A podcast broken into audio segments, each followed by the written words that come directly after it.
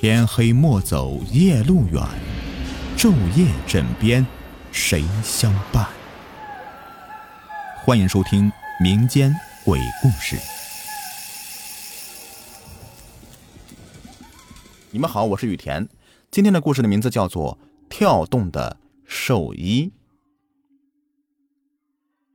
人说鬼是集怨恨戾气于一身的无形之物，他们生前或是遭遇大难，死后怨气极大。为了能够达到自己的目的呢，他们以鬼话迷惑世人，最终再杀死处之。这也就是人们常说的鬼话不可信的原因之一。王大炮是赵故乡有名的有钱人，可要说他挣钱的方式还和别人的还真不一样。他是做的死人生意。王大炮的生意呢，做的是十里八乡都知道。要说唯一奇怪的地方，就是村子里的兽医生意就那么几家，可最有名的就要数王大炮的了。高高的“兽医总店”四个字挂在村头，一个不大的门面店呢。进门就看到琳琅满目的兽医。今天又是三十了，王大炮心里面是默默盘算着。狗蛋儿，给爹准备俩猪肘子，一叠黄纸，一篓子纸钱。好嘞，我这就找外叔买俩猪肘子。还是生肉的话，就是他家的最正宗了。显然，狗蛋儿也不是第一次、两次干这个的了。第一次只是疑惑，毕竟是做死人生意的，有很多的避讳。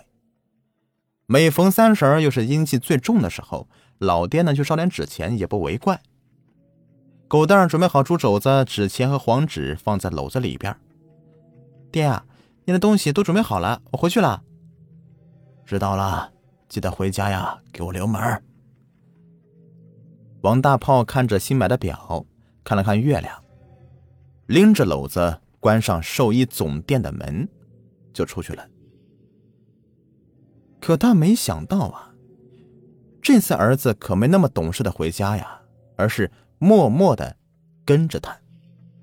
王大炮拎着篓子，慢慢悠悠的出来村口，看了看四周，确定没人，就一头扎进了村边的草堆里面。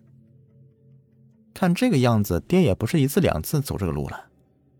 狗蛋儿心里面一边想着，一边是悄悄的跟着王大炮。唰的一声，一阵响声从狗蛋儿的身边响起来。唰，又进来。狗蛋再也待不住这个地方了，闷着头，眼都不看的跑。啊的一声，狗蛋一个不小心踩空了，从草堆跑到了附近的浅水沟。砰的一声。脑袋狠狠的磕在石头上，血鼓鼓的从脑袋瓜子里面流了出来。王大炮还在走着，自己儿子出了事情，他是一点都不知道啊！哎呦，今儿个这个路啊，咋这么难找啊？我都走了这么多年了，怎么还没找到地方啊？王大炮看着月亮，几年前的那件事啊，仍旧在脑海中放映。原来。王大炮有一年在兽医店守夜的时候，听见有人在叫他：“王大炮，王大炮。”声音仿佛充满了奇幻的魔力。王大炮乖乖的循声走去。等他一人过来，他躺在一座坟地边孤零零的坟地啊，迎着月光，显着诡异的气氛。王大炮，这。是谁？出出来！王大炮早就被吓得魂不附体。看你前面！王大炮看到眼前的坟地，咣的一声坐在地上。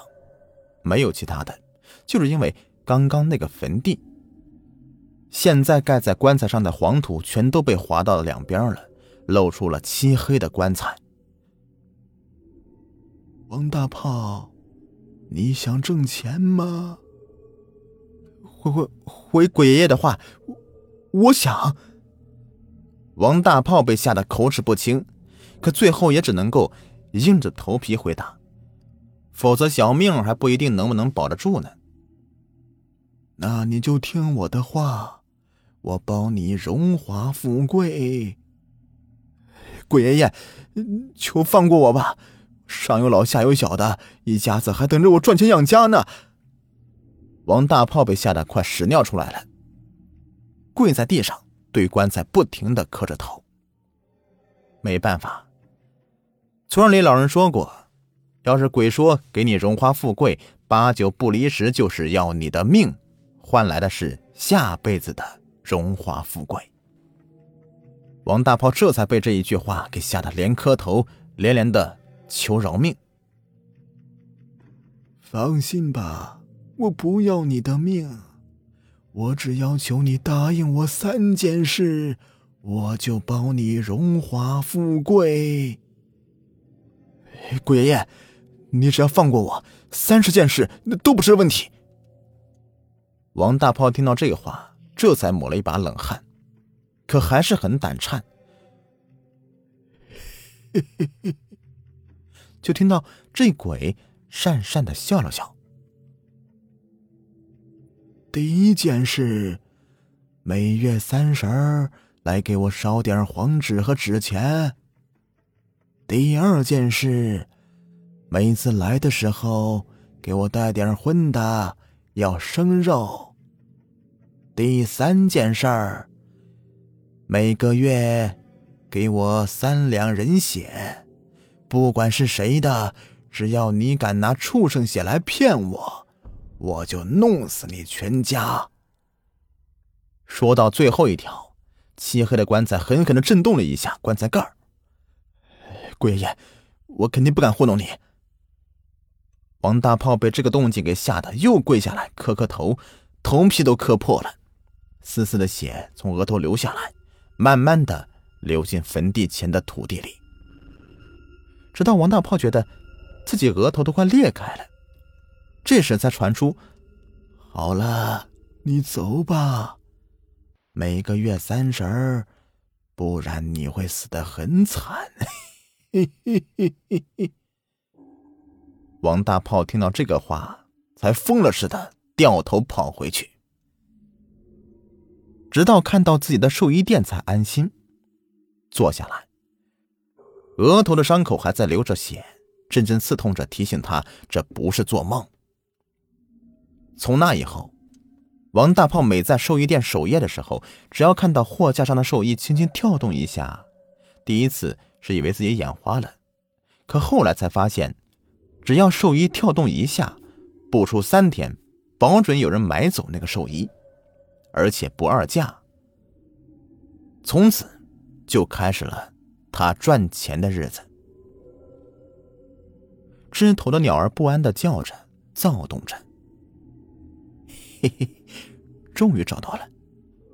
王大炮推开身前的树枝，看到孤零零的坟地，心底放下一块石头。今天要是没找到这块石头，全家都得没命啊！王大炮把篓子放在地上。从坟地后头翻出来一块小型的铁锹，在坟头挖了一个小坑，然后把黄纸纸钱一张张的撒开放进去，再从篓子里面拿出来两个猪肘子，端放在小坑的两边。从口袋里面掏出来一把小刀，一咬牙，朝自己的胳膊上狠狠的划了一刀，鲜血一缕缕的流到坑里。然后，另外一只手再从口袋里面拿出来火柴，呲，划着火柴扔到坑里，火焰蘸着纸，混着血，猛烈的燃烧起来。其实，王大炮也不确定这样做对不对。原先放的地方呢，连个坑都没有，更别说纸灰和猪肘子了。所以，王大炮觉得鬼爷爷应该不反对自己这么做吧。王大炮，呃啊啊，在，鬼爷爷，我我在。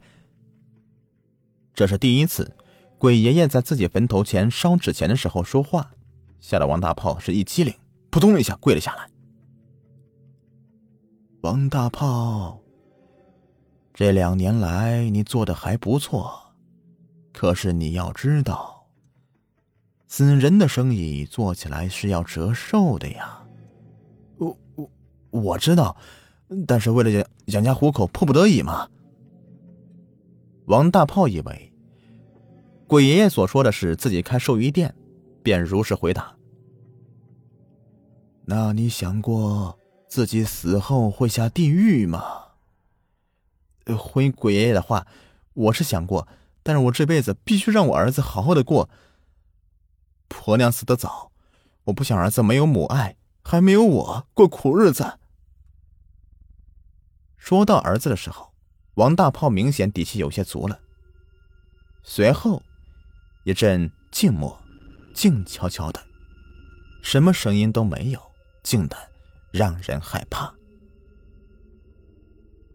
王大炮，既然你说你不怕下地狱，那你就去吧。好好的，鬼爷爷，那我走了，你好好享用。王大炮一点都不想在这个地方待了，转身就跑了。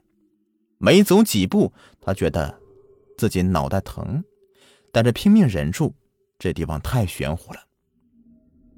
王大炮只觉得自己脑袋快爆炸了，太阳穴的神经跳动都能听得见，砰砰砰砰，太阳穴一股一股的。可王大炮还在忍，他要赶紧回家才安心。砰的一声，王大炮的脑袋爆开了，脑浆爆了一地，红的白的。由于原先跑的趋势，身体还在走，然后扑通一声倒下去。没有脑袋的尸体，流了一地红白相间的血。嘿嘿嘿嘿嘿嘿，王大炮。是你说不怕下地狱的，既然你和我做了死人之间的交易，那你就代替我下地狱吧，我会让你全家团圆的。令人胆颤的笑声传遍了山谷，连村子里面的猪狗都被吓得躲在自己的窝里。第二天。村子里干活的人就发现了残子的狗蛋和王大炮，草草的下了葬，因为他们父子俩死的时候，是在村后的死人坟附近发现的。这个地方村子里老人呐是只字不提，只有恐惧。可谁都没有想到，可谁都没有注意到，在王大炮关门的寿衣店里面，两套大红大紫的寿衣。轻轻的跳动一下，一阵若有若无的惨叫声，隐隐约约的从兽医里面传了出来。好了，这故事呢就说完了，感谢收听。